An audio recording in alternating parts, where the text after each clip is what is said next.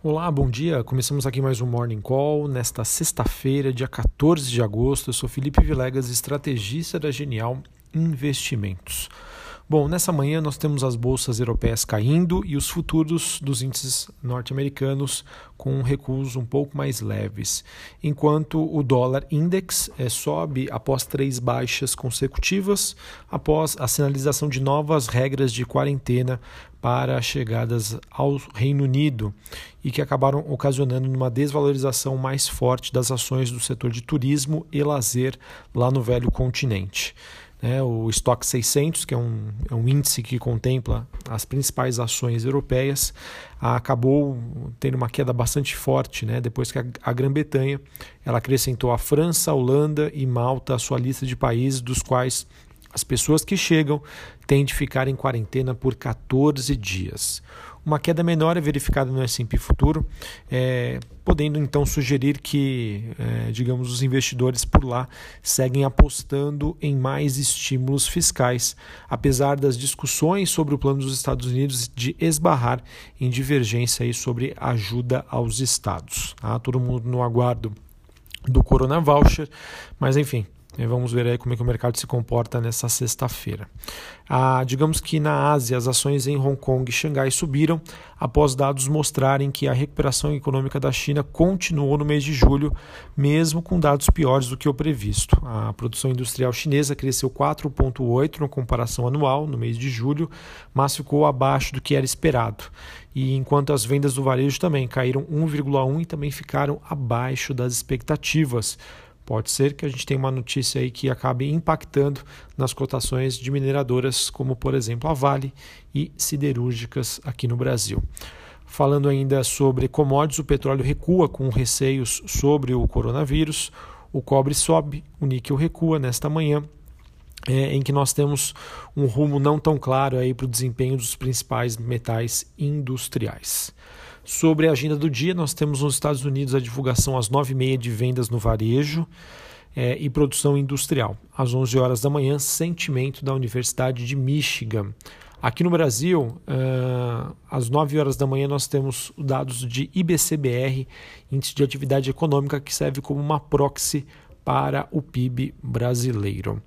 Uh, falando ainda sobre a agenda, queria falar sobre a expectativa da divulgação dos dados de balanço antes da abertura do mercado, dados da Restock, Lelis Blanc, e depois do fechamento do mercado, Direcional e Lopes Brasil divulgam seus números referentes ao segundo trimestre de 2020.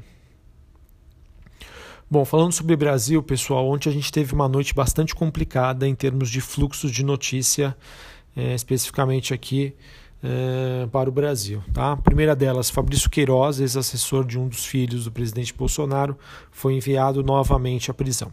Segunda, é, numa live ontem, Bolsonaro afirmou que existem sim discussões para que o teto dos gastos seja alterado.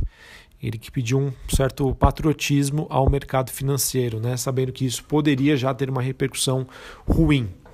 Então, pessoal, é um tema que a gente já vinha comentando há algum tempo e que está ganhando forças.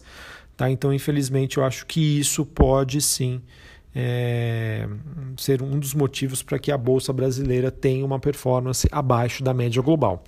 Hoje já temos um dia negativo, ainda mais com essas declarações isso acaba complicando um pouquinho, tá? É, a gente também tem a imprensa né, noticiando com ênfase as investigações sobre eventual lavagem de dinheiro por parte dos filhos do, do presidente e ainda há rumores né, de que o programa de obras públicas Pro Brasil possa sair da gaveta. Né?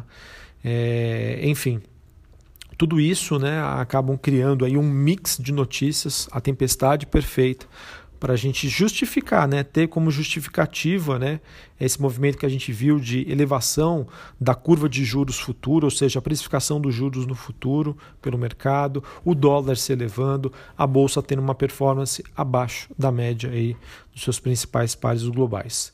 É, não fosse tudo isso de negativo, né, temos uma notícia boa, tá? Que eu acredito que é, possa, quem sabe, aí, em partes compensar esse, é, essa quantidade de notícias negativas. Foi aqui de, de acordo com uma reportagem do uma reportagem não, né? Pesquisa do Datafolha, Bolsonaro conseguiu ver a sua popularidade crescer muito ajudado aí pela rede de proteção social que foi criada durante a crise aí do coronavírus, tá bom? É, enfim, pessoal, então esses são os principais temas é, locais é, e deve se somar né, questão o fato lá de que na China, como eu já disse, né, os números ficaram abaixo do, das expectativas, mostrando então uma acomodação uh, do processo de recuperação de, de, uma das principais economias globais, muito em tese do que a gente já vinha comentando com vocês, né, de que haveria uma recuperação em V num primeiro momento por demanda reprimida e depois uma recuperação disforme para as principais economias globais. Tá bom? É, bem, pessoal, falando sobre uh, os resultados corporativos, tá? temporada de balanços, tivemos muitas, mas muitas empresas que divulgaram seus números é, na noite de ontem né, e hoje pela manhã.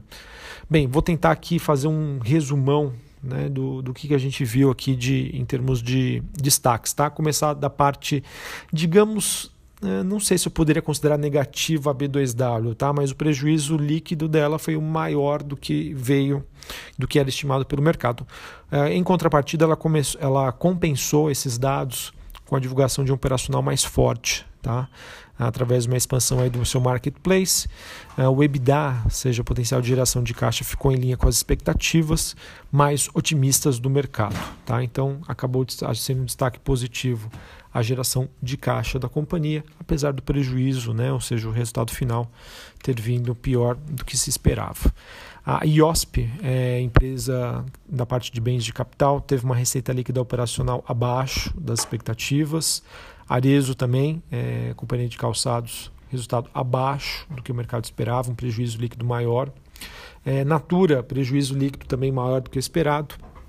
E a Exetec acabou divulgando nas receitas, ah, divulgando não, acabou é, divulgando receitas menores do que esperado, porém o lucro, né, o lucro veio maior. Enfim, não sei como que o mercado pode ter uma interpretação desse fato, né? É, a Exetec que teve os seus lucros subindo quase 300% na comparação ano a ano. Uh, e que eu comentei aqui da Natura, né, que teve um prejuízo líquido, uh, foi de 392,1 milhões de reais. Os resultados em linha, B3. B3 divulgou é, receita líquida em linha com o que o mercado esperava. Foram resultados fortes, tá? não tem como negar, mas boa parte disso acredito que já esteja nos preços. Tá? É, os principais segmentos que tiveram aumento da receita né, com, e acabaram ocasionando aí, uh, um, um, lucro líquido né, é, significativo, mas sem grandes destaques. Né, enfim. Uh, a B3 aí acabou em linhas gerais, confirmando aí o que o mercado já esperava de um resultado muito forte. Bom, agora do lado talvez mais positivo, tá? Empresas que superaram a média das estimativas do mercado. CCR, geração de caixa ajustada aí, superou as expectativas e mostrou sinalização de recuperação das suas atividades. É, tivemos a Anima também divulgando receita que superou a média das estimativas do mercado. JBS divulgando um resultado muito forte é, bem acima do que o mercado esperava. Tá? Podemos destacar as margens brutas da companhia em todas as divisões, né, devido aos preços de venda extremamente altos com que ela conseguiu aí colocar no mercado. Apesar dos volumes mais fracos, né, que acabaram gerando também uma menor pressão sobre o custo, né, através da compra de insumos, isso também acabou corroborando bastante para na, na performance da companhia. Enfim, destaque aqui para a forte geração de caixa, redução da sua dívida, realmente os números surpreenderam bastante. A gente teve também a Suzano, pessoal. Teve um prejuízo abaixo do que o mercado esperava. Tá? Em linhas gerais, a dinâmica da, da Suzano, né? Ela foi em linha ali com o que uh, o mercado já esperava.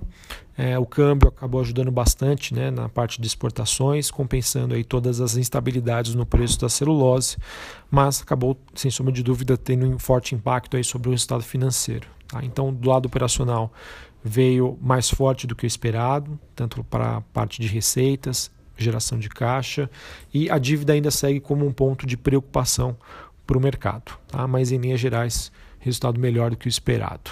Uh, e nós tivemos também a Randon divulgando um lucro líquido acima das expectativas e a Equatorial também é, lucro líquido ajustado da companhia acima do que o mercado esperava. Bom, uh, além disso, deixa eu ver aqui se temos alguma, alguma outra notícia que eu queira comentar com vocês. Uh, mas acho que a, a, principal foram, as principais foram essas, tá? É, a gente teve também ontem o plenário do Senado aprovando em votação simbólica o projeto que busca compensar as hidrelétricas prejudicadas por estiagem, né, situação conhecida aí como risco hidrológico. Uh, então, digamos aí, notícia positiva para o setor. A Oi, pessoal, comunicou aí um aviso aos seus credores que estaria disposta a melhorar as condições de pagamento das suas dívidas dentro da proposta de adiantamento do seu plano de recuperação judicial, tá? que será votada em assembleia no próximo mês. Então, notícia positiva. Uh, que mais? A Oi também, né? Ela deixa eu ver aqui, ela fez algumas mudanças né, no, nos seus contratos né, de vendas, é, de preços né, que serão ofertados na, de todas as suas unidades que ela está colocando em venda tá bom? E uma última notícia, deixa eu ver se eu vou conseguir pegar aqui, é, que envolve aí o, mais uma notícia para negativa para a BR Foods, né? Ontem a gente já teve a questão do coronavírus é, em uma digamos, em uma importação que aconteceu de, de frango pela, pela China. Isso acabou tendo um efeito bastante negativo na cotação.